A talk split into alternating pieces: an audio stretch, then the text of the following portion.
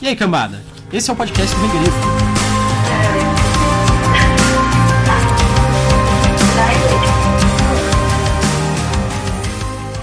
Eu sou o Gustavo Domingues, também conhecido como Rei Grifo. Eu sou a Thaís Prioli. Eu sou a Cláudia Fusco. Eu sou a Gabi Colissigno. E eu sou o Roberto Fidelli. Ninguém é mais é conhecido como outra coisa.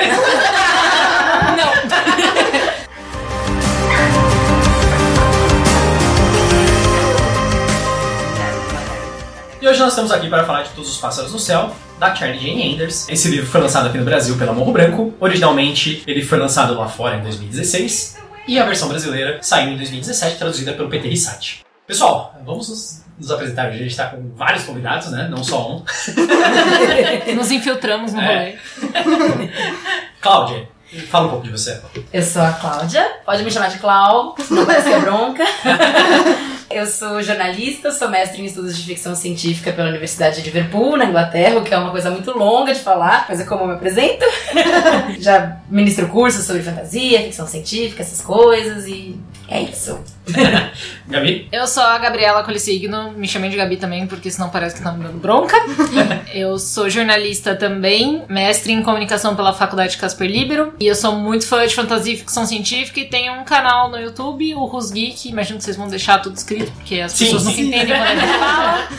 E é isso aí. Tudo na descrição, tudo no link. Então, é, Rob, Eu sou o Roberto Fidelli, eu sou jornalista e mestre em comunicação também pela Faculdade Casper Libero. Eu tenho um curso chamado Jornalismo Geek que eu ministrei na Casper no começo desse ano e ao lado da Gabriela, vulgarmente conhecida como Gabi, é, eu cuido do canal e do site chamado Who's Geek. Vocês podem me chamar de Rob e qualquer outra coisa, por favor, não me chamem na minha cara. Hoje nós estamos aqui para falar de Todos os Pássaros do Céu, como a gente falou anteriormente. Sobre o que que é o livro?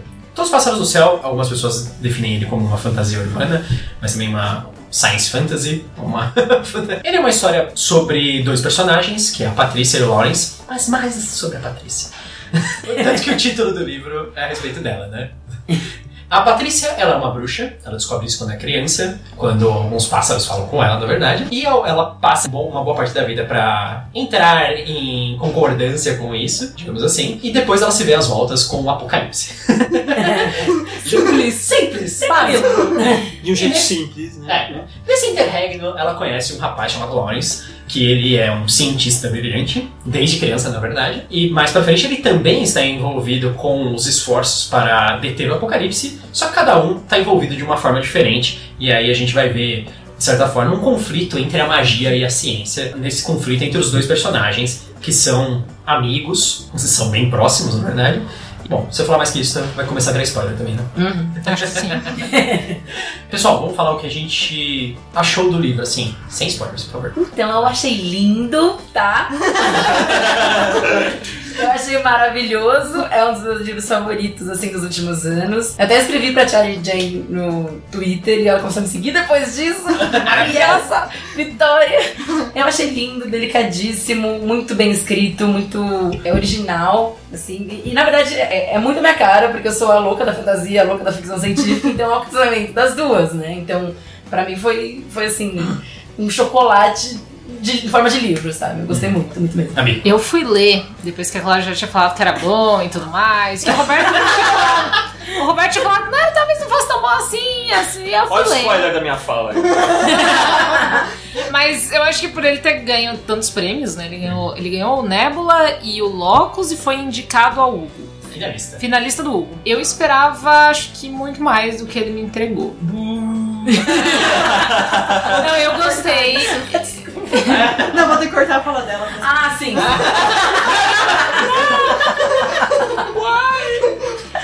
Eu não acho que tem seja. uma carga, tem uma carga de, Tem um hype, né? é, de hype. Tem um Ah, e tem um, você coloca certas expectativas com um livro que ganhou um monte de prêmio, né? E aí eu acho que eu li com muita expectativa, mas eu não desgostei do livro. Pra mim ele é um gostei três estrelas, que pra mim é tipo, ok, próximo livro. Mas eu gostei muito do começo, gostei muito do final, muito mesmo, é muito bonito. Mas o meio do livro eu achei descartável. Eu acho que podia ser o começo e o final e ia ser um livro maravilhoso. mas eu acho muito interessante ele trazer ficção científica, Ah, você dividir, fantasia. você dividir o livro em três partes. Duas são positivas e uma... É, então, É. que é a maior no caso, então é um problema. é um quatro Não, foram, três. Três e meio talvez, Três quatro não. Quatro é que, tipo, gostei muito. Não. Tá bom. Não achei tão bom assim. Mas eu achei bem interessante pela autora, a Charlie Jane Anders também me segue no Twitter, fofíssima. Acho ela maravilhosa. Fui pesquisar sobre ela e tudo mais. Achei o trabalho dela muito legal. Então, mas assim, é ok. É um livro legal. Roberto, Bom, a Charlie Jane Anders não me segue no Twitter. já começou negativo. E talvez depois, se ela escutar esse podcast, pode ser que ela nunca siga mesmo. Eu tô brincando. É. Vou marcar ela, vou marcar. Ah, meu Deus, não. Ela vai usar o algoritmo de tradução automática.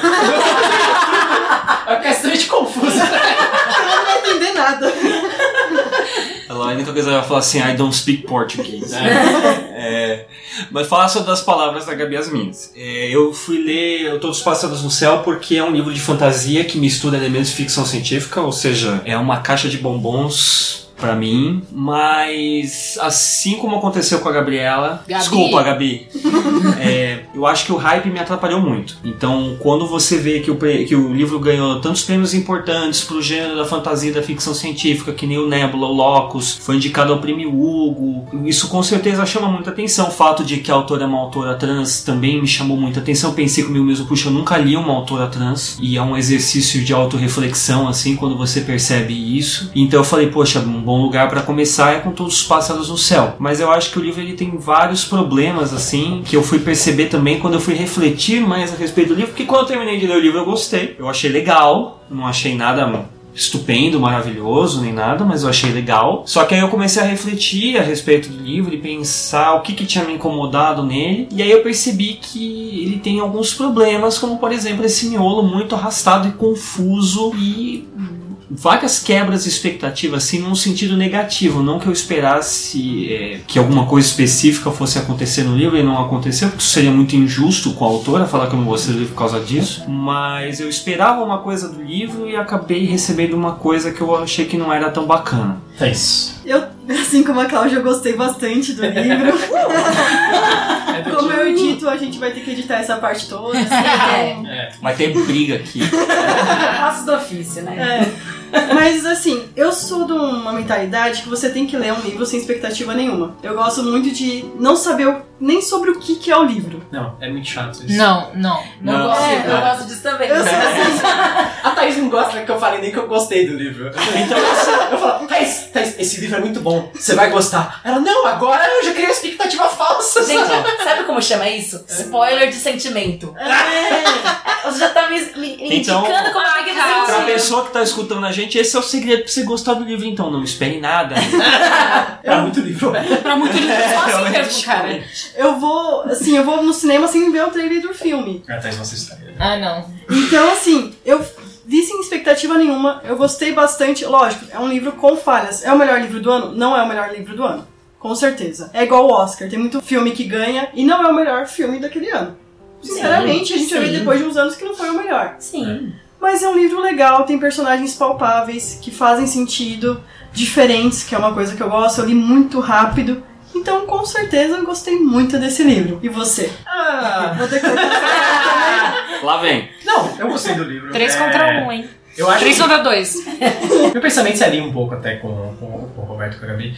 Realmente, o a expectativa foi um problema no caso do livro, porque te- teve esse negócio do. Esse livro venceu. Porque assim, recentemente nós fizemos o A Quinta Estação, que é um livro que foi um grande vencedor também de diversos prêmios. Quando eu li, eu falei, eu entendi porque esse livro. Ganhou. Nossa, esse livro.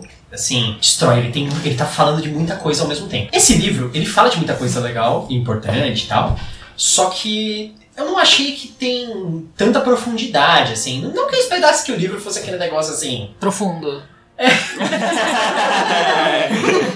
sabe? Nossa, dramático, dramático, tenso, erudito, tudo ao mesmo tempo. Mas quando eu li ele, eu gostei pra caramba e eu falei assim, esse é um bom livro pra você se divertir, pra você se sentir bem e etc, sabe? Sabe uma coisa que eu acho? Esse é um livro que tá entre o fast food e entre o livro pra você pensar. Ele tá nesse meio termo. Sim. Concordo. Não sei, porque cada vez que eu penso eu gosto menos. Então, eu vou pensar. Melhor não pensar é muito nele, não. É, é que nem Christopher. Não, que eu não vou falar essa polêmica aqui, não. Christopher Nolan?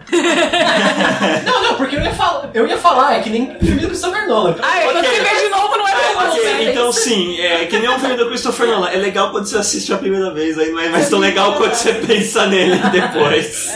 É, meio que isso. O, am- o amor é a única coisa que atravessa o espaço e o tempo. Esse filme, cara. Esse filme é péssimo, não, para. Você tá- você tem toda a razão. Você tem toda a você. razão. É, é fogo. É. É fogo. É fogo. Ok. Mas, mas foi um livro que ele me divertiu bastante. Tem uma coisa que é assim, eu não sei porque eu tenho muito problema com personagens femininas em um monte de livro. Principalmente personagens femininas escritos por homem. Eu, eu- normalmente eu não gosto delas. Normalmente porque são mal motivos. escritas. É, normalmente porque são mal escritas. A Patrícia é uma das personagens femininas que eu mais gostei, assim. Tanto que o Lawrence é um personagem que eu não acho ele tão legal. Apesar de que tem alguns momentos do livro que ele é propositalmente mostrado como babaca. Então, meio que talvez o livro assim, te manipulando pra você não gostar dele, né? Mas...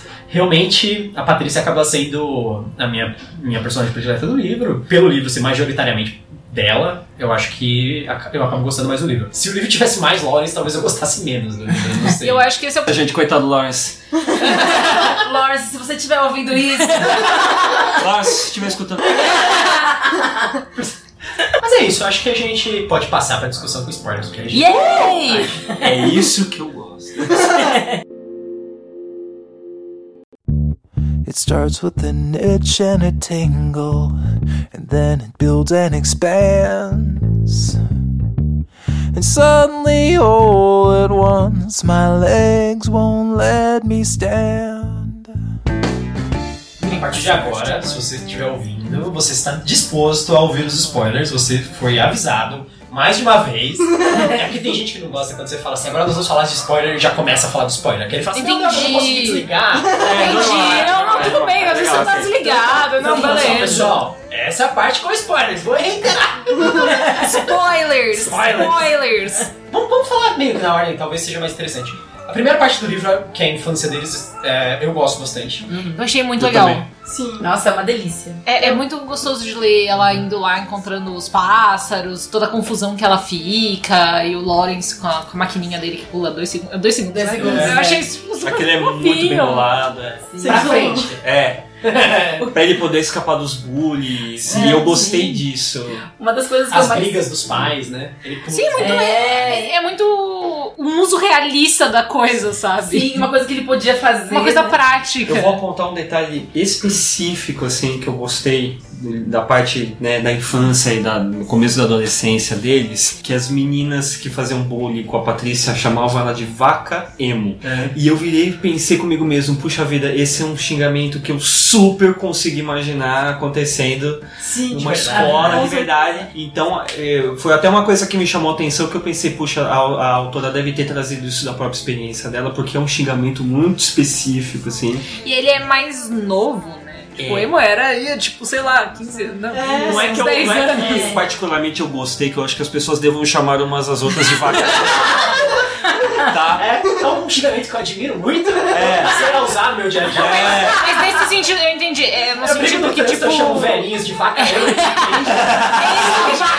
que é que que é? Não, mas eu acho que ele é, ele é bem. No sentido de que é realista a coisa, embora a gente esteja falando de uma fantasia, tem pássaros e uma máquina do tempo e tal. É um negócio que, tipo, podia estar acontecendo numa escola agora ou há 10 anos, sabe? Sim. Uma coisa que eu também gosto, bem do detalhezinho, assim, é como ela vai salpicando referências de época, né? Pra chegar no Sim. nosso tempo. Então, tipo, sei lá, eles estão conversando no café, tá tocando Britney Spears no fundo, É. bem baixinho, sabe? Assim, ela, ela menciona esses, essas riquezas, assim. É acho meio início dos anos 2000, seria? Isso, é. É, É, Porque eu emo é anos também. 2000, né? é, daí os emos, exatamente. Assim, tá- tudo faz sentido, né? Eu preciso confessar uma coisa. Eu gosto do Lawrence. A gente não vai tendo falar em cima de Eu não tenho essa raiva toda contra ele. Eu só não, eu não tenho uma raiva, só que, tipo, se é pra escolher um personagem, tem dois personagens principais, você vai escolher um, não vai ser ele, cara. Eu vou escolher o passarinho. o passarinho do Não, eu também gosto mais da parte da Patrícia no geral, mas aqui eu, eu trabalho com TI. Então. Então eu também gosto da parte do Lawrence. Por isso que eu não gosto, é só porque, tipo, se é pra escolher, eu gosto, mas não, não gosto dele, só aquela mesma É normal, porque você coloca a sua experiência no livro e você acaba se identificando com um personagem mais do que com o outro. Sim, sim, é Eu isso. não gosto do Lawrence. E ele é uma pessoa, ele é uma pessoa bem Mas- lógica. Eu sou uma pessoa lógica. A Patrícia é mais doidinha e tal, não sei o que lá. É. Eu já não sou. Inclusive aquele momento em que ela consegue falar com o gato, né, no Nossa. comecinho da infância, pra mim explica o Lawrence completamente, assim, ele surta, né? É. Tipo, ele não consegue lidar com magia acontecendo na cara dele, ele precisa sair dali. Preciso apontar um negócio que eu aponto toda vez que eu tenho a oportunidade. Parem de fazer gatos serem malvados. Parem. Ou o gato é malvado, ou o gato morre. É comido Então, por um monstro, sabe? Mas a- Eu assisti duas coisas diferentes em pouco tempo e o gato foi livro- comido. Então eu fiquei bem brava quando Eu, o gato era achei, mal. eu achei que quando ela fosse embora, que a irmã dela ia matar o gato. Porque É. ela tinha irmã psicopata. A Roberta. Não, o gato da Roberta. vizinha que era mal. O gato Não dela era tem bonzinho. relação Ah, é. comigo, tá? É. Mas- Só queria dizer que ela é uma personagem fictícia. O Roberto ama gatos. Eu amo gatos. Temos três. E eu não chamo pessoas de vaca emo. Nem velhinhas. Ninguém. Velhinhos também são pessoas. Nova hashtag. Velhinhos também são Eu pessoas. tô imaginando, desculpa, é, eu tava imaginando uma vaca mesmo, uma vaquinha emo. e aí eu lembrei que a gente chama o nosso gato de vaca, eu imaginei ele emo, e aí foi bem péssimo. Com batom Eu roxo, assim, de vaca emo. aquela, aquele cabelo também lambido, é uma Aí franja. tem uma vaca, então tá tudo bem. E, Eu fiquei triste que o, que o livro não dá uma conclusão para o gato, na minha opinião. muita Mas coisa, eu né? descobri, eu descobri que tem uma Um tem um conto. conto sobre o gato. Ah, maravilhoso, Olha quero. só. Olha! Que tá no único outro livro da Charlie Jane Anders, que é um livro de contos. Entre eles tem um conto sobre o gato. Quero, O gato preto lá da. quero. da Patrícia. Gatos pretos são Que maravilhosos. ele era, ele era neto, sobrinho, tipo, tinha uma linhagem longa É, assim, daquele primeiro gato. É, do gato mal. Do gato do mal, que ela cara de Que chama Tom, né, gente? A gente, a gente isso, né? Tom. Tom e Jerry total, assim? É, bom. Mas o Tom era o injustiçado no rolê de Tom É. e Jerry, então, mas vamos entrar nisso. Nossa, a gente acha isso mesmo? Porque eu também acho que o Tom era injustiçado. Eu acho, tipo, Eu gostei do Nova hashtag Jerry era um psicopata. o Jerry encheu o saco, o Tom tava, tipo, quieto na dele. É que nem o ciclo, o ciclo da vida do Papa Legos e Coyote que não é aceito. Porque o Coyote tem que se alimentar de animais, como o Papa Legos. Sim. O, o fato dele encomendar equipamento a lançar Dakma, Dakma é tipo a parte. Eu acho que ele chegou de um ponto, assim, sabe? Ele explodia, que explodia o Papaléguas. Ele não ia comer se ele Eu não ia explodisse mais. palestra. É, deu um requinte aí. Não ia sobrar nada. Ia. Mas enfim. Vocês conseguiram pegar o plot twist Sim, do, do computador? sim, desde a primeira vez. Tipo, Então, que foi mencionado aquilo pra mim não era um Essa é plot uma twist, coisa que me, é, essa é uma coisa que me deixou um pouco irritado. Hum. Porque queria ser um mistério em cima e pra mim foi muito óbvio. O que não é culpa necessariamente da autora. É normal, é, a autora quis criar um mistério ali pra ter um plot twist no fim, só que eu calhei de pegar antes e essa é uma característica minha. Não Na significa que o leitor vá se sentir mal com isso, mas eu achei que não teve grande impacto, né, galera? Não, na verdade eu achei os personagens meio burros porque eles não sacaram. Principalmente Lawrence. Principalmente Lawrence. É. Tipo, ela tudo bem, ela nem. Sabe, ela comprou o tablet lá, o negócio depois, começou a usar, mas o Lawrence, cara, era muito óbvio. Eu não sei como, sabe? Tipo, amigo, você é muito inteligente e muito burro. Aí me deu homem. raiva dele, sabe? Foi uns negócios que. Eu gostei do final, mas eu não gostei do plot twist. Eu achei que era muito óbvio. O final da união da inteligência artificial com a árvore dos sonhos. Achei uma das Sim, coisas mais lindas, uma metáfora muito maravilhosa. Eu acho que esse pra mim foi o grande. Não exatamente plot twist, mas o grande, né? A grande Chance. entrega do livro. Eu assim. acho que- Também não senti tanto co- como plot twist. Eu assim. tenho a impressão que esse livro ele foi feito ao contrário. Que a Charlie Jane Anders, não sei porquê, na minha cabeça, ela pensou primeiro nisso, nessa cena, falando assim: não, e se a inteligência artificial unisse, unisse com a árvore espiritual e curasse o mundo, assim. Com a natureza. Aí eu falei: como é que eu explico essa porra dessa história? Tá, só precisa explicar agora. Não, pera, agora eu preciso Mas eu explicar. acho que pode ser não, né? Tipo, nasce de uma premissa como essa e se torna um romance. Aí retroativamente ela começa tipo, puta, a árvore podia aparecer nos sonhos da uma protagonista e o outro protagonista é o cara que criou a inteligência É que nem, artificial. é que nem o Titanic, o cara para e pensa assim, imagina se o Titanic afundasse. Quer dizer, eh, a gente sabe que ele afundou, né? Mas é. Ah, você é daqueles tipo, É. da conspiração? Você acha Não, na verdade eu acho. Não. Na verdade, eu acho que. abduzido. Eu acho que se você assistir contra, ao contrário, o filme fica ainda mais legal, porque ele, É. ele, ele vira um submarino, assim, sai da água e leva as pessoas pra uma festa. É, e aí você pensa o filme até chegar nesse ponto. Esse não foi um bom exemplo. Não, mas eu eu acho que parece isso mesmo. Tipo, parece que ela tinha um final, porque o final é muito lindo. Então, Que ela teve essa ideia do começo das crianças se conhecendo e tudo mais. E aí ela falou: o que, que eu faço no meio? Porque, sério, tinha umas cenas que eu, eu achei muito confusas no miolo.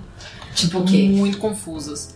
Nossa, a parte de São Francisco É, a parte de São Francisco, a parte que ele trabalha naquela empresa, na, é tipo uma a startup, né? É, uma startup. É, e aí ele, aquela coisa tipo dela a Tesla, salvar é a menina, e, e- e eu achei tudo muito. Eu acho, que é um análogo, eu, eu acho que é um análogo da Tesla, porque Isso. o, o, cara, o Milton Davis, que é o, o chefe do, do Sim. Lawrence, que é o cara que é o genião lá, é igualzinho ao Elon Musk. É, isso mesmo. Então eu, eu achei que é uma mistureba ali da, Ah, sim. a Tesla, ou a empresa. É, mas eu, a Gabi também cara meio assim, ah, ele é um milionário que quer salvar o mundo, tá fazendo coisa. Eu bizarra, falo que parece. nesse, nesse livro, ah, nem sempre eu e a Gabi concordamos. Eu acho que é importante É, no canal as ressaltar pessoas isso. acham que a gente concorda. As pessoas acham no canal do Rusgeek que a gente concorda sempre, a gente não concorda sempre. Ela gostou de Guerra do Velho, eu não gostei de Guerra do Velho. Mas nesse caso, é um dos raros casos de livros, né, o Todos os Pássaros do Céu, que a Gabi a gente apontou os mesmos problemas. Então, por exemplo, eu também não gostei nem um pouco da cena que aquela menina que trabalha na empresa do Lawrence é sugada pelo Ah, Vortex lá Ah, vai parar numa outra dimensão e depois ele tem que chamar a, a, a bruxa lá Sim. pra ajudá-la. Aquela cena, não que eu necessariamente tenha achado a cena mal escrita ou ruim propriamente, eu Achei só ela achei ela confusa. sem nexo confusa. com o restante do. Não, não é nem isso, eu achei ela Livro. confusa, sabe? Eu li várias vezes, eu não acho que seja um problema da tradução, na- nem nada, mas tipo, tinha partes que eu lia e eu não tava entendendo o que tava acontecendo na cena, e isso me incomodou muito. E principalmente nessa parte de São Francisco, de todo esse rolê. É aquela questão do, talvez, furo de roteiro, que o pessoal fala, né? Muita gente aponta furo de roteiro em, em caso que não existe furo de roteiro. Furo de roteiro é quando uma coisa é estabelecida E ela é e quebrada. depois ela é quebrada. Então, é estabelecido, por exemplo, que ele é um cara inteligente e lógico, e as pessoas ao redor dele são assim, as pessoas que estão naquela empresa são as melhores do mundo, não sei o quê. E aí eles vão e fazem um teste Uma besteira, caseiro, né? sabe? Tipo, ai, se a gente mandasse ela pra puta que pariu, é do... Não faz muito sentido na lógica do livro. É, Eles deviam ter então... É, ah, coisas diferentes, é, né? Sim. depois. Ela cria Assim isso. como ela não ele, ele não sacar o plot twist do computador, sabe? Ele é um cara inteligentão, mas ele não sacou. Isso. Não, É. o, computador que ele Que ele criou, ele que ele libertou. Ela criou essa cena, eu, eu, eu vejo dessa forma, porque é muito também errado também virar falar assim, ah não, porque o autor fez isso de propósito, ou essa era a intenção do autor, não sei, não falei com ela sobre isso, né, pra perguntar. Mas eu, eu ela criou essa cena, creio eu, porque depois isso vai se desenvolver na máquina do juízo final que eles acabam criando Sim. lá. Então é uma, aquilo que a gente chama de foreshadowing, né? Sim. Ela apresenta o conceito antes como uma coisa pequena e depois aquilo cresce. Exato. Mas é uma série que eu particularmente não gostei nem um pouco no livro e que a Gabi também apontou isso depois que ela leu e a gente falou, é, realmente não, não fez muito sentido na nossa cabeça, né? Sim. Pô, As partes que eu não gosto de São Francisco, do miolo do livro, é, é, a gente falou do começo. O começo eu, eu acho muito legal, eles crescendo e tal. Apesar de ser meio clichêzinho, assim, aquele negócio do bullying com os dois, ah, um porque é nerd, a outra porque é Mas é real, né? alternativa. É, é, é real. né? Clichês Clichês existem na vida real. né? É, é. Clichês existem porque eles dão certo ou porque eles existem de verdade, né? Também. E aí, aquele miolo do livro, que é eles em São Francisco, é uma parte que eu acho muito assim, tem muito passeio. Tem muito. é, uma- eles indo de um lado pro outro. Parece que não tá avançando a história. Porque eles se encontram várias vezes, aí não tá dando a entender ainda que eles vão ficar juntos, nem nada disso, só que. Ah, ele, ele gosta dela, mas parece que ele só gosta dela como amiga naquelas partes, sabe? Sim, é verdade. Principalmente quando ele tá junto com a namorada, aí do nada, assim, ele tipo, ah, larguei a namorada, larguei ela aí, agora a gente pode ficar junto, sabe? Eu não gostei muito dos dois se apaixonarem e ficarem juntos. É. Eu achei, Por favor, Cláudia. achei vai, ok, vai. mas. Eu tô, tô pensando, é um pouco. Eu não sei, gente. eu Não sei se é uma impressão minha, mas eu acabei lendo primeiro em inglês. a forma como ela narra, né, como a Charlie escreve no original, ela é extremamente displicente, chega a dar um pouco de ódio, assim. Tipo, Ela vai jogando as coisas. É, ela vai jogando coisas como se ela estivesse contando uma história pra um amigo num bar, já um pouco bêbado, assim, sabe? Então, Acho que foi, você descreveu exatamente a minha E eu sensação acho- com o livro. E é isso que me encanta, assim, porque é uma história trivial, sabe? É uma história trivial sobre o fim do mundo, sobre pessoas que se apaixonam, sobre magia, sobre tecnologia. Faz muita diferença, eu acho, assim, pelo menos E eu. essa, essa narrativa que você, que você falou que ela faz, faz bastante sentido com o tom que eu acho que ela tem na narrativa. Porque eu acho que ela Exato. tem. Eu acho que ela tem duas coisas, que é. Na verdade dá pra unir essas duas coisas em uma coisa só. Eu acho que existe um humor melancólico no livro. Tem mesmo. Sim, com certeza. Porque Com certeza. Tem, tem muitos pontos de humor, tipo, engraçadinhos, assim, ah, e aí aconteceu isso, né? Que nem aquela história, alguém contando assim, é, sabe, né, como é que é. E aí, e, e meio autodepreciativo, tipo, e, ah, e é uma merda, e tipo, essa história é uma merda, a gente tá nessa cidade que eu não gosto, e eu. Que nem a, a história da Patrícia, pô, eu tô aqui há 10 anos, eu sou garçonete, e não sei o que, eu, eu, não, e eu não posso fazer o que eu quero. Uhum. Sabe, eu, eu quero ajudar as pessoas, mas ficam me proibindo. Nossa, esse grupo de bruxos dela eu achei um saco. Pô, mas a, a tiazinha que faz magia contando histórias aleatórias é. Não, essa eu achei genial. Não é, não Eu é não tenho uma sogra, uma tia que tem um poder assim, né? Contar história aleatória e fazer o tempo passar. É, eles são personagens ruins. Mas eles são pessoas insuportáveis. Eles Eu não são. sei porque ela é amiga deles. Sim.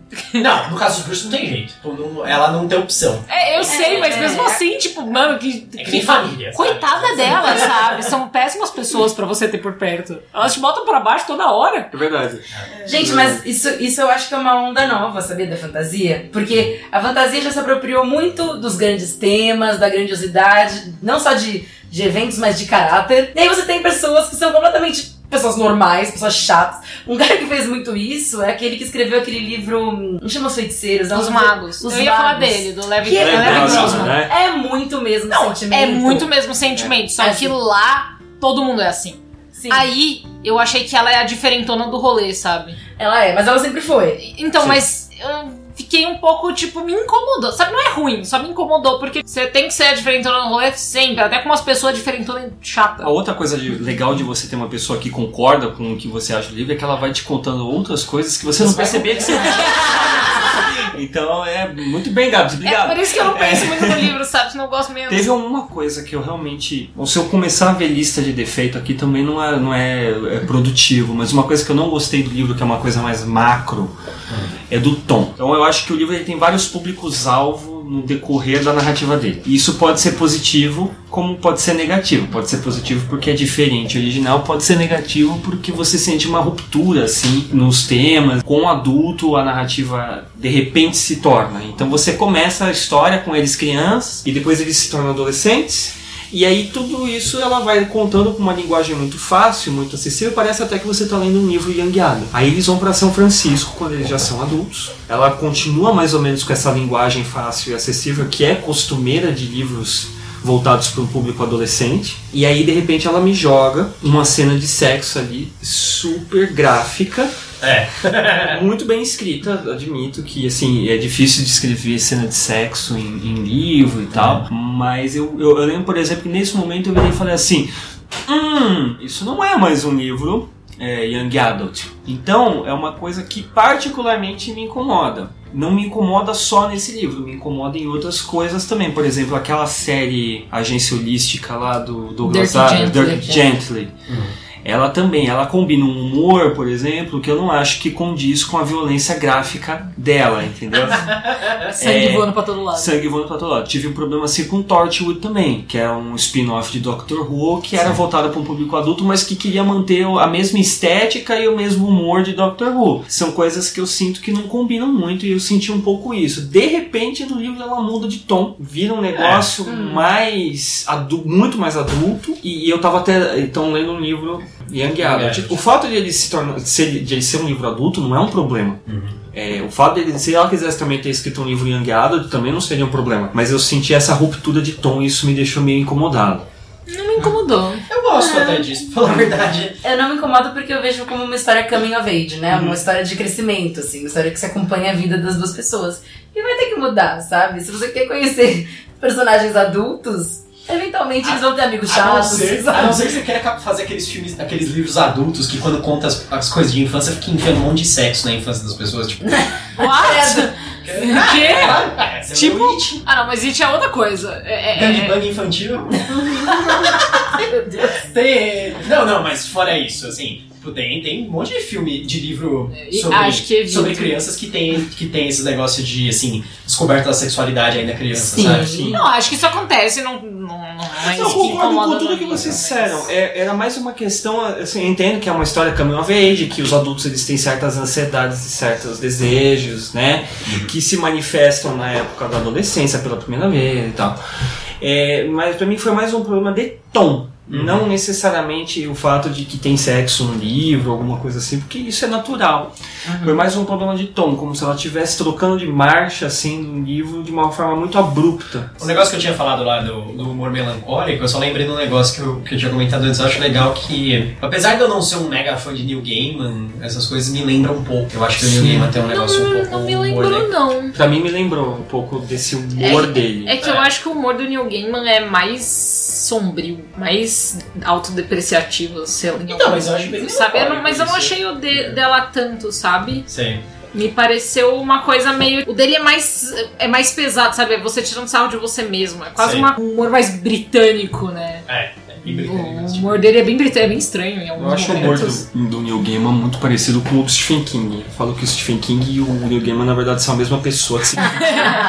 E foi escrever coisas diferentes em países diferentes. né? Eu acho, eu acho que o Neil Gaiman ele emula um pouco o Stephen King. Agora a gente tá dizendo. Aí já tá dizendo, É, desculpa. Mas, Mas eu não achei, não senti isso, não. Eu, eu senti uma melancolia, mas me parecia uma melancolia do nosso momento, sabe? Uma Sim. melancolia da nossa geração. Sei. Que é uma melancolia de tipo, mano, o que, que a gente tá fazendo aqui, cara? Qual é o sentido da. Eu sei que todo mundo se pergunta presta, né? qual é o sentido da vida, mas é mais uma melancolia. Estamos no ano de 2018, que diabos estamos fazendo aqui com o nosso planeta, com a nossa vida, enquanto o humor do New Gaiman e tal, o que, que a humanidade serve, entendeu? Esse era uma coisa mais pessoal.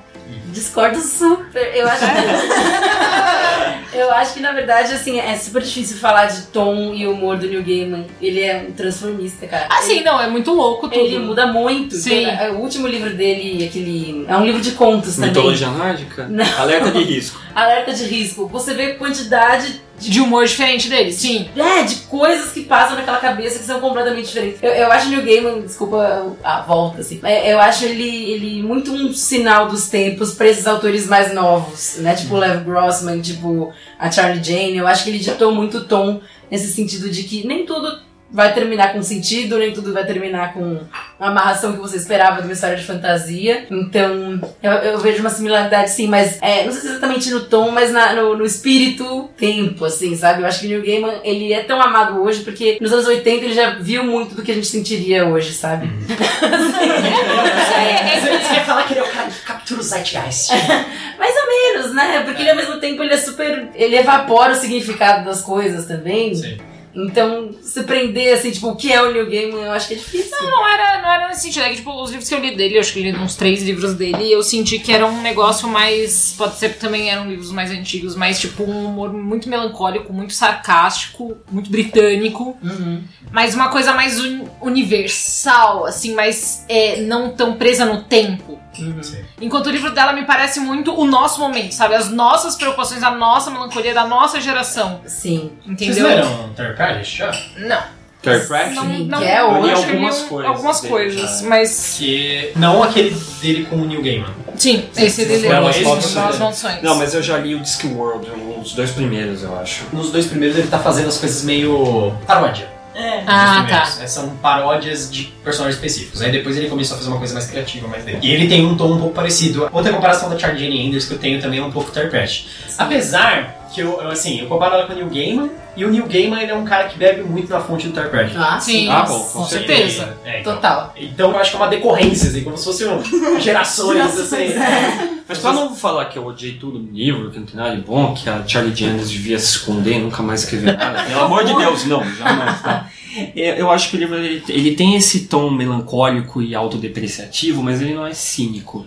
Ele tem uma esperança, sim. Ele tem um otimismo, sim. E apesar de ele ser um livro escrito pro nosso tempo, e o nosso tempo tende a ser cada vez mais cínico, a autora mostrou nesse livro, pelo menos, que ela não é. Então essa foi uma das características que eu gostei muito do livro. E eu acho que isso tem muito a ver com o fato da Patrícia ser a, a protagonista maior, né? Ela não é uma personagem cínica também. Ela, Sim, É ela vai muito ali no, na raiz das coisas, né? No, Ela Sim. tem um otimismo assim quase ingênuo. E eu acho isso, na verdade, tem, tem gente que pode achar isso negativo, mas na verdade eu achei isso muito positivo, porque o- a narrativa tem um tom cínico assim que permeia ela, né? O tempo todo, mas a mensagem final ela é esperançosa e É otimista. que o otimismo dela não é um otimismo imóvel, né? Ela é, É, tipo, isso. Ela é assim, não, não, eu acredito que vai dar certo, eu vou fazer dar certo, sabe? Sim. Sim. Foda-se todo Sim. mundo que acha que não. Ah, isso eu achei Perfeito, legal. Eu gostei dela como personagem. Eu só realmente acho que o meio foi muito arrastado. Foi muito longo, sabe? Eu acho que se o meio, o miolo do livro fosse um pouco menor. A, a terceira metade podia ser maior. E a, e É. a metade, a terceira parte. A terceira maior. parte podia ser maior e, a, e menor a segunda parte. Tem um problema de proposta, né? Que a gente também achou. Eu, É, eu acho que. Mas eu acho que isso veio do hype. Pode ter sido do Porque marketing uma, também, é, né? porque uma coisa que a gente esperava era o grande embate entre a ciência e a magia, que foi prometido. É prometido isso aqui. É, uma prometido. guerra, né? É prometido É. na- no marketing, é, É. prometido pelo que a gente escuta falar, pelo fato Ó, que ela ganhou os À prêmios. medida que os dois se reconectam, se veem levados a lados opostos em uma guerra entre ciência e magia. E essa guerra guerra! acontece? É, Tem não uma, é- é uma uma batalha, Tem uma que a gente batalha pode lá. dizer. Tem uma treta de bar. Sabe? É, um louco pegou uma garrafa cortada. É, tem uma briga. E É, começou uma a falar Al- besteira. alguém sangrou e beleza. Eu acho que você quer uma guerra entre magia e ciências, tem mais no, na- no- nas fronteiras do universo, que realmente tem uma batalha. Do que Felipe se pelo menos se Puma, né? prometem uma batalha no final, mas, mas aí, tipo, não, não vi guerra nenhuma, cara. Vocês vi, não tipo, estão enxergando a cara da Lau agora, mas ela parece que não está concordando mesmo. Vamos É que eu acho que me prometeram uma guerra Mas, mas gente, gente isso é um briguinha. problema daqui, ó. Então, mas- Exato, é o problema do hype. É um problema do. Não, eu admito que isso é um problema total do hype, que não é o Do livro- marketing também do que foi marketing. feito. Não, não acho que a Charlie tenha errado nisso, mas é que me prometeram um negócio, e aí eu li e falei.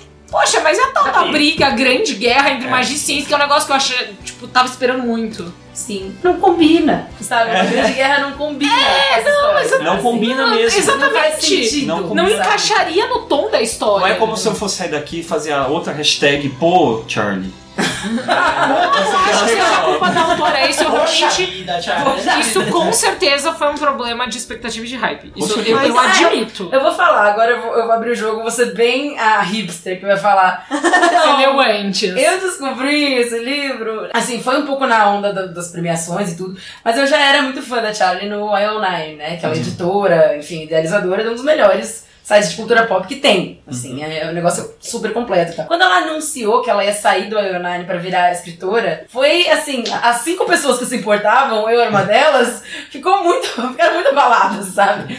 Então eu entrei no livro muito mais pensando, tá, o que, que é que ela fez com essa bagagem toda que ela carregou, né?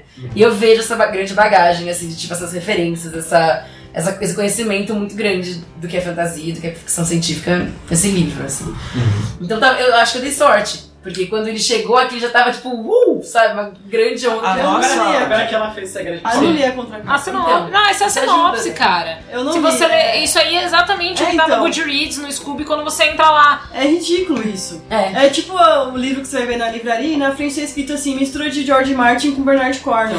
Eu- vai ver, não é nada a ver. Eu li isso É pra no vender, sabe? Jogador número 1, um, ele é uma É. mistura de Willy Wonka e Matrix. Nossa senhora, cara. Também. Porque eu É, gostaria de ler isso. Nossa, eu fui seca, eu falei, é isso que eu quero ler na minha vida. Amor eterno, prometi. E o que Mas você achou? É, eu amo. Eu sou muito vendida. Funcionou. Mas olha, eu vou falar uma verdade. Tipo, o, o hype atrapalha às vezes. Nossa expectativa atrapalha. É, eu tive problemas sérios com o primeiro livro do Senhor dos Anéis e eu não posso virar e falar assim, ah, o Tolkien escreve mal. Ou o livro é ruim. Na verdade, a culpa foi minha mesmo. Acontece, aconteceu comigo nesse livro, né, da Charlie Jane. Fui lá esperando uma coisa. Aí a culpa é principalmente minha, por ter esperado uma coisa que ela mesma Não se nunca se propôs. propôs a, a fazer. Exato.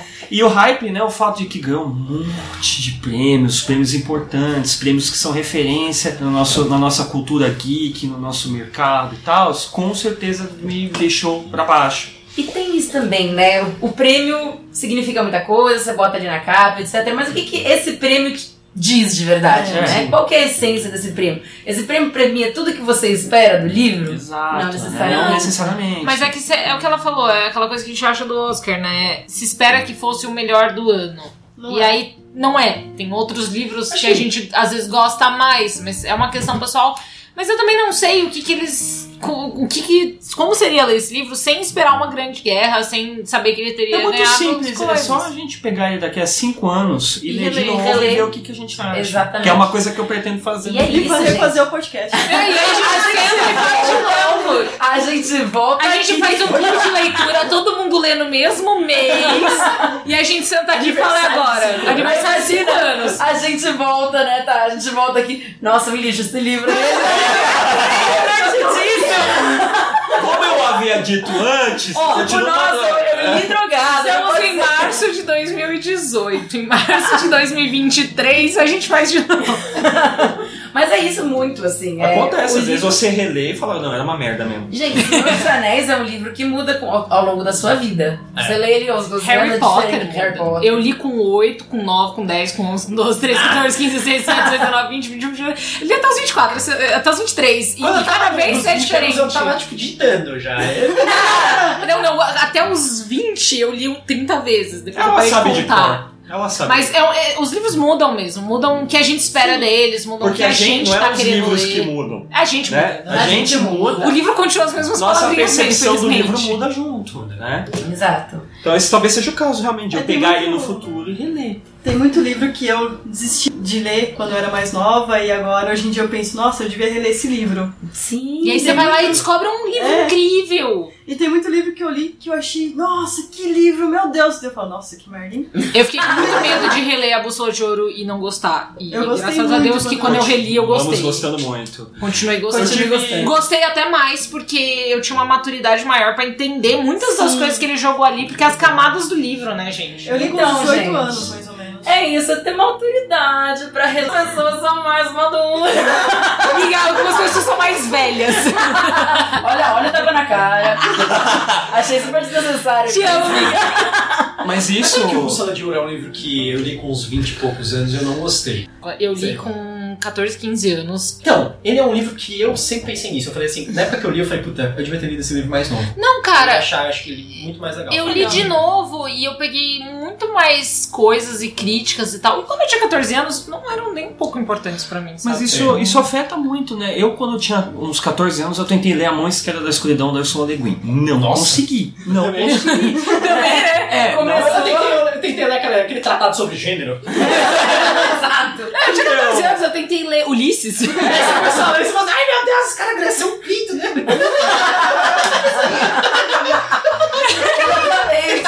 Que é aquela Eu- coisa, é, os pais leem ficção científica, eles queriam me indicar alguns livros que eles achavam que eu ia achar interessante e tal. Me indicaram pra ler Ursula Le Guin.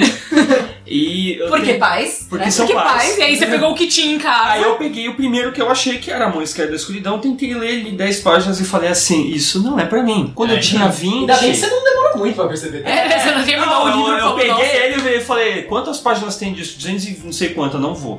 Não vou encarar isso. Quando eu fui ler aos 20 e pouco, se tornou um dos meus livros favoritos de todos os tempos. Porque eu reconheci que eu falei, ah, não, acho que agora eu tenho maturidade suficiente. Eu, Roberto, isso não significa que uma pessoa que tenha 14 anos não necessariamente tenha, né, pode ter a maturidade para ler esse livro e, e entendê-lo e apreciá-lo, etc. Eu não tinha. Então, quando eu tinha 20 e pouco, eu decidi que eu ia reler. E aí eu reli e terminei o livro em prantos e achei maravilhoso, incrível, uma das coisas mais maravilhosas que eu já li na minha vida. Então, assim, nossa vida, nossa experiência, experiência, nosso tempo, com certeza afetam tudo que a gente lê, tudo que a gente assiste. Não acho que tenha sido o caso de tipo, "Ah, eu sou velho demais pra ter lido Todos os Pássaros no Céu. A Ursula Le Guin, eu acho que ela tem um negócio diferente com os livros do Terra-Mar. Eu tenho a impressão que ela, ela- Porque ela fala, ah não, os livros do Terra-Mar foram os livros infantos juvenis aqui. Eu li Não. aquilo e falei, não, cara, Não se fosse são. adolescente eu não, tinha, não ia ler. Não, E eu li assim, eu falei, meu Deus, a solidão e... É. Você Sombra. se descobrir. É isso! Uma leitura leve. Adolescência. Eu fiquei linguagem- pensando, não, cara, quando eu era adolescente, eu, eu não ia ler. Talvez na, Eu- Eu podia ter década lido, eu só não 60. Talvez na década de 60, lê, em que a sim. Le Guin escreveu Terra-Mar, por exemplo, podia ter, ser uma leitura que um adolescente poderia pegar, ler e, e se encantar. Hoje em dia, eu falei pra Gabi, a linguagem da Ursula Le Guin não serve pra adolescente. Sim. É Assim, muito, ela é muito Ela denso. não é. E, não, e por ter sido escrito nos anos 60 e tal, ele não é. Ele conversa com a gente, mas ele não. Talvez não converse com o movimento do adolescente de hoje. Ainda mais quando a gente tem outros livros de fantasia, como Harry Potter, claro, que os adolescentes leem e tá mais próximo, sabe? E eu achei muito bom ter lido Terra Mar com 20 e poucos anos, porque se eu tivesse tentado ler adolescente, eu realmente não ia ler. Eu não ia. Um livro que eu quero reler, né? A gente já virou, Já casa, né? virou, virou sessão de psicólogo, mas um livro que eu quero reler exatamente por esse motivo foi Deuses Americanos, do Neil Gaiman. Odiei com uma intensidade, assim, Jura? absurda. Tipo, odiei, odiei, odiei. Li novinha também, uns 16, 17, esperando muitas coisas dele, assim. E você não E- leu a versão, Você não leu a versão a completa, versão né? digamos, É, completa, não. né? Você Agora leu eu a versão editada, É, a agora versão que completa. editaram, né? Tiraram É, metade. Ele lançou o livro, só que na hora de lançar o livro, tiraram uma parte do livro e lançaram. E aí, 10 anos depois, botaram de Eles volta e relançaram. assim, nós sei, vamos a tirar versão que uma... eu tenho, é A versão da intrínseca que saiu por último de capa azul é a completa. É, a Eu tenho- É uma que tem um carro. Então, a da não. É, é, É a a. É incompleta. Então, e é isso que me pega agora, falando, pensando bem, assim, Meu porque Deus. eu terminei o livro. Revelações. Exato. Você nem leu o livro inteiro. Denúncia. Denúncia. Denúncia. É, Eu terminei Cadê o o livro. Fantástico pra investigar isso? Ah, é. Mas vocês sabem que It veio editado, né? num- Numa edição, não foi? Não Tiver tinha editado. Veio, veio sem aquela cena polêmica. Sem o gangbang? Infantil? Ah, tá. Sem. O, é, sim. Da primeira vez que veio pro Brasil, Olha, veio sem. é... Ah, faz sentido. Mas enfim, que livro? Não, não é porque eu terminei o livro odiando, querendo jogar ali na parede, porque eu não entendi o Shadow e não entendi o vazio. Especialmente o final, é importante você abraçar esse vazio dentro de Sim. deuses americanos. E não, gente, eu queria uma road trip com deuses, sabe? Eu queria, tipo, uma Você queria televisão um final no braço. incrível. Oi? Você queria um final chocante. Não, eu queria, tipo, pancadaria. Não, era- Kerouac com Tolkien. não, eu- não, jamais Kerouac. Não, ah, Nessa casa não se fala de Kerouac. Desculpe! Desculpe, eu não sabia disso.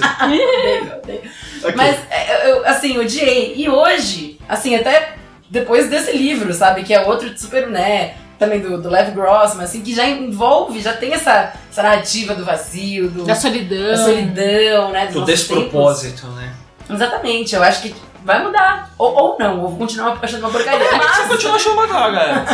Eu Eu gostei li muito, eu achei que tem muitos problemas. passado, eu retrasado, eu gostei muito. Eu acho que é, mas é bem nesse sentido mesmo. Você tem que estar sintonizado e entender um vazio. E eu acho que Você quer pegar o Shadow pelo calcanhar e chacoalhar ele até ver se ele Isso. acorda. Só É. que não é essa a proposta. Eu acho que eu queria fazer né? isso com o Lawrence. Tipo, pegar ele, chacoalhar e falar: Amigo, você liberou o computador e tá tão óbvio isso, por que, que você não está enxergando?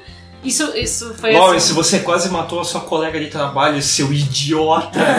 Sabe qual é o problema? O Se que eu não senti fosse uma bruxa é poderosíssima. que essas ações deles não têm consequências na vida pra eles, sabe? Tipo, eles não. Mas, posso falar uma coisa sobre o Lawrence? Ele é aquela pessoa que faz tudo que dá certo. Ele nunca errou na vida. E aí quando ele erra. É, É. é fenomenal, assim, né? É, Ele você erra aprende muito com seus erros. né? Então, às vezes, você errar com uma coisa pequena é muito melhor do que você errar com uma coisa gigante. Ele errou com coisa gigante. É, então. Gente, posso falar um negócio totalmente fora do assunto, É. mas que acho que tem a ver, assim. Eu tenho, eu sigo um. Como que vai ser isso? Vamos observar. Eu sigo um perfil no Twitter do Kylo Ren. Que é tipo Kylo Ren fake. Ai meu Deus.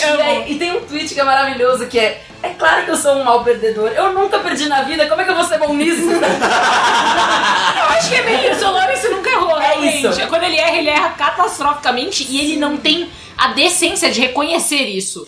Ele pode abandonar as coisas, né, gente? Sim. Vamos falar disso também. Ele é muito Tipo, arrogante. Ele é um muito cara arrogante. que tem a capacidade, se ele quiser mudar de escola, ele muda, se ele quiser. Ele sai. O fato sabe? de que ele é arrogante, eu acho que a gente tem que deixar claro que não é um problema. Faz parte do personagem, torna o personagem mais Tridimensional. É, tridimensional. Né? O fato de que o A gente- Lawrence ele tem defeitos e falhas que a gente pode reconhecer em nós mesmos, a arrogância, né? a prepotência e tal, tornam ele um personagem interessante. Não, necessi... não significa que você precisa gostar dele, mas não significa que ele seja um personagem ruim. Não, ele é um bom personagem. Eu só achei ele. Eu só queria estapear ele. Mas é isso, gente. Vamos... Mas ele vai ficando assim, beleza. Ele vai meio, melhorando. Ele tá bem chatinho, mas depois ele vai melhorando. É, também não, não é tão Que é- difícil, né? Você começa tão lá embaixo.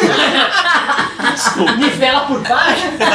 Não, mas ele, ele tem uma melhora. Sim, ele deu uma melhora- uma melhora, que é justamente isso, ele aprender com a vida. Sim.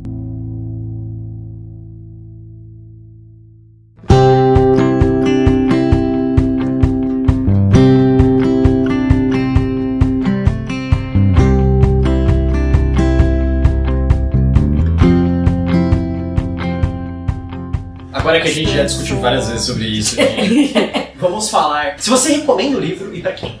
Eu super recomendo. A pessoa que amou o livro, ela tá não. Todo mundo me olhando aqui, mas é óbvio. Gente, eu recomendo pra você que está de coração aberto, tá? Não nós que somos feitos de pedra. Mas, não, de verdade, assim, vai talvez com menos expectativa. Acho que o podcast foi muito legal por isso, assim, tipo, acho que vai nivelar pra uma expectativa real. assim. Vou ler esse livro pra ver no que dá. Eu acho Né? que eu senti uma patada. Muito soco sutil, na cara. sabe? Mas muito sutil. Sutil como um soco na cara. Deixem nos comentários se vocês também perceberam. Desculpa, gente. Não, mas de verdade, assim, é, é legal a gente ter várias opiniões diferentes, porque aí você vai e cria a sua, né? É um livro que claramente divide opiniões, então manda bala. Eu acho que quem é fã de fantasia talvez goste mais, porque é um livro que embarca mais pro lado da bruxa, né? Mas é, é super legal, assim, eu recomendo quem gosta, quem está ouvindo nosso podcast, né? Manda bala. Eu recomendo pra. Mesma coisa, tipo, eu posso não ter achado o livro mais incrível, mas como falei, gostei três estrelas. Tipo, é um livro que eu recomendo porque eu acho que outras pessoas podem gostar. E ele tem elementos muito interessantes, essa coisa de misturar magia e tecnologia é um negócio que eu gosto muito. Então, assim, se você gosta desse tipo de coisa, vai fundo, porque você pode se surpreender com o livro, ou você pode achar, tipo, que nem eu, tipo, mais um livro, cadê o próximo? Foi isso. É isso. Ah, Gente, muito dificilmente eu, eu não recomendo um livro, a menos que eu conheça o gosto da pessoa em específico e ele fala assim: Mãe, você não vai gostar disso aqui, melhor nem pegar. E ela responde: Eu vou pegar. e aí ela fala: Eu não gostei. E eu respondo: Eu disse. Mas tudo bem. Normalmente eu, eu não recomendar um livro em público assim, a menos que seja muito medonho. o que não é o caso. Então, sim, eu recomendo, especialmente para quem quer é, conhecer alguma coisa nova que está sendo produzida, porque o livro é diferente, ele é original, ele tem uma pegada nova, especialmente para nós, né, que gostamos de fantasia e ficção científica. Quem quiser conhecer um negócio diferente, eu acho que todos os pássaros no céu dessa leva de livros mais recentes de fantasia FC que eu tenho lido nos últimos anos, ele com certeza se destaca como sendo diferente. Eu recomendo também, eu fui a outra que gostou do livro aqui bastante. então eu recomendo. Eu acho que é um livro muito legal, ele conta a vida dos personagens, realmente, o desenvolvimento deles quando, quando eles vão passando pelas fases da vida, então eu gostei bastante disso. Gostei da escrita. Li- Então, se você gosta de livro que para ler rápido, esse é o livro também. Não sei se é para adolescente, mas uma pessoa mais jovem, adulto, acho que vai gostar mais desse livro. Mas, mas jovem adulto? Sim. É, jovem adulto é tipo até uns 25. Ah, então. Cara, se você tem 16 anos, eu, eu acho, pelo menos, se você tem 16 anos, você consegue lidar com esse livro numa boa. Sim. Acho que sim. Se tiver uns 12, talvez não. Se você Ah, tiver uns não. 12. É que eu era louca com 12 anos queria ler essas coisas. Então, Não, se você não tiver uns 12, talvez seus eu pais podem falar pra você assim: esse livro tem uma cena de sexo que é um pouco forte e tal, espera você ficar um é. pouco mais velho. Mas eu acho que tirando aquela cena de sexo em- específica, o livro ele não tem nada assim que seja particularmente muito pesado, até porque a linguagem dela também é muito, muito fácil, muito acessível, muito leve, né? E isso também influi muito na leitura, né? E eu acho que principalmente se você gosta dessa combinação de fantasia com ficção científica. É um Só não espere uma guerra. Não, é. Não É. leve em consideração o que tá escrito na contracapa. Espere um pequeno desentendimento entre duas partes de boa vontade. É tipo dois gatos se unhando, assim. Isso. Não, eu acho que dois gatos. Não, eu acho que dois gatos teria sido mais brutal. Como alguém que tem gatos, concordo. Quando meus gatos resolvem brigar, é tipo. Umas Cara, coisas é- rolando. é terrível, os pelos cara. voando. É terrível. Você vê Game of Thrones e você vê aquilo na sua frente e é Game of Thrones na vida real, sabe? Eu recomendo o livro, eu acho ele um livro legal. Eu acho que ele é um livro meio para a nova geração, sabe? Millennial. É millennial. Nós somos os Eu vi- millennials, para com isso. Quando, quando eu fiz a resenha do. E quando a gente fez o podcast também, do. Fugiu, a Longa Viagem ao Pequeno Planeta Hostil, que eu amo. Maravilhoso. Eu quero deixar isso registrado. Que é excelente. Maravilhoso. É, ele, do- dessa nova leva dos. Então, da Generation Tumblr. Esse é o meu predileto, foi o Longa Viagem. Mara- é, e eu amo mais. esses- Eu amo mais. É, é. Então, esse livro eu acho que também é um bom livro de Generation Tumblr, que é. Ah, esses livros que falam. Falam assim de ansiedades mais modernas, de. de Discussão pro- de gênero também. em Sim. Esse, é- esse não tem, Esse não né? tem tanta, mas... Tem uma certa coisa O do que é uma papel coisa de que eu gostei. gênero, na É. verdade. Eu acho que ele Eu discute gostei, um pouco. eu gostei disso porque assim, por ela ser trans, pela autora ser trans, você espera que ela vá tratar desse assunto é no livro dela. Ela não trata. E eu percebi isso e achei interessante porque eu fiquei pensando assim, realmente, gente, pessoas trans também podem falar de qualquer outra coisa, Na né? verdade, eu acho que ela trata muito sutilmente quando ela coloca todo mundo em pé de igualdade. Então você tem os Sim. bruxos homens e mulheres, você tem as cientistas e os cientistas, e tá tudo bem, e É. não tem nenhum problema É mais ali, sutil, sabe? né? Então, eu acho que ela aborda na sutileza, ela não discute, mas ela coloca ali, representa todo mundo e parabéns. Normalização, Eu acho que tá né? ótimo, Eu acho legal isso. É uma demonstração mais orgânica. Sim, do que você. Parece que você tá criando um pedestal pra falar sobre uma coisa, ao invés de você falar, não, gente, isso é normal, vamos falar disso, faz parte da história. Tipo. ok. eu acho que tipo, são importantes livros Exato. que falam de questões de gênero diretamente, Sim, mas mas, eu acho que é não, era, é, né? não era a proposta dela e Isso. por isso mesmo eu acho que ela fez muito bem. Sim, sim. Não, se você vai discutir questões de gênero, você discute questões de gênero, ok. Mas assim, agora você falar assim, não, eu vou falar esse livro aqui so- é sobre uma guerra mágica, mas não, não esse em específico, mas falando assim. É, vou escrever um livro Vou escrever um livro sobre a guerra mágica, mas metade do livro é sobre questões de gênero. Aí, tipo, você vai deixar o pessoal meio. meio confuso. tipo, ou, ou você torna isso. Eu acho que dá pra pôr, eu acho que não é nem É, mas eu acho que ela pôs de uma forma muito boa. É, mas Sim, não necessariamente fala assim, ah, mas precisa pôr de uma forma natural. Na verdade, é justamente isso que ela faz. Ela Sim. normaliza, né? Ela, ela fala tudo isso é normal e então não há necessidade de ficar discutindo. Sim. É. Não, não, mas mesmo quando é, não é uma coisa normal, tem, tem autor que eu acho que trata de uma forma muito mais orgânica, assim. Às vezes. Sim. Depende do momento que ele traz no livro, depende de como ele fala. Mas eu acho que faz parte esse negócio de também tratar com, com normalidade. Ele trata de coisas. é, preocupação ambiental. Uhum. Ele fala sobre isso. Eu acho que tudo isso é uma coisa em voga. Vamos ver se, se vão ser coisas em voga no futuro. Eu acho que sim, ainda. Eu acho que ele provavelmente vai ser um livro que vai sustentar. Ele caiu na, numa onda de hype que tá- talvez enfraqueceu a opinião de algumas pessoas que pegaram eles. Porque eu vi que ele é um livro muito divisivo entre youtubers é, americanos. Uhum. Eu assisti algumas, al- algumas resenhas assim, e tipo, teve gente que realmente detestou o livro, e teve gente que acha que é maravilhoso. Eu acho que é eu um fiquei no engraçado. termo mesmo. Eu É, acho que eu acho, realmente. é um é um negócio que eu achei bem engraçado. Mas eu gostei do livro. é, eu também dificilmente. Eu não recomendo o livro. Eu acho que eu só, eu só não recomendo o livro se o livro for muito desonesto. Ou tipo, muito, muito. escroto, Ou for, tipo, é, tiver, tipo, um discurso errado. Mas, gente, Ah, é, eu, é. Eu, eu, não, eu não desrecomendo nem os livros que eu odeio, entendeu? Tipo, Roberto, você recomenda Aniquilação? Se você quiser sofrer, claro. Se você não dá valor pra sua vida, Olha, leia. né? Gratuito, tá? Inclusive, a gente tem um podcast sobre a aniquilação. Ouça. Olha lá, não é tão gratuito assim. Mas eu acho que é um. No final foi um livro que me divertiu, eu acho que isso que é importante. Eu gostei pra caramba do final também. É, isso é importante também, porque assim, de repente o livro pode ser ótimo, mas se o livro é ruim no final. Você só vai lembrar do né? final, É. né? Deuses americanos, Amiga, Esse Morro dos Ventos Vivantes, a gente vai fazer projeto Cláudia relendo. Eu vou ler, eu vou. Não, Morro dos Ventos Você não Vivantes. gosta dos, do Morro dos Eu Ventos Vivantes? detesto Morro dos Ventos Vivantes. Mas eu acho Depois que você é uma... me conta por quê, porque eu não li, então não. Não, mas eu acho que é uma coisa de também de idade, Ah, assim. pode ser. Sim. Mas enfim. Bom, mas enfim. É, então é isso. Isso é o que nós achamos do livro. Nós nos vemos no próximo podcast. Muito obrigado, pessoal, pela participação. Obrigado pelo Obrigado A gente convite. Muito Sim, bom. caímos de paraquedas aqui. Fui pego de surpresa. Essa semana tá sendo a semana das surpresas, Foi adorei. foi um podcast emboscado. Ô, vamos ali comer um negócio. Ah, olha o podcast. O que, que esse microfone tá fazendo aqui? Hashtag podcast surpresa. Você tá dormindo, alguém vem com o microfone na sua boca assim. Fala o que você achou do livro. Mas é isso. Tchau, tchau, pessoal. Tchau, tchau. Tchau, gente. E bem-vindo ao Canavial.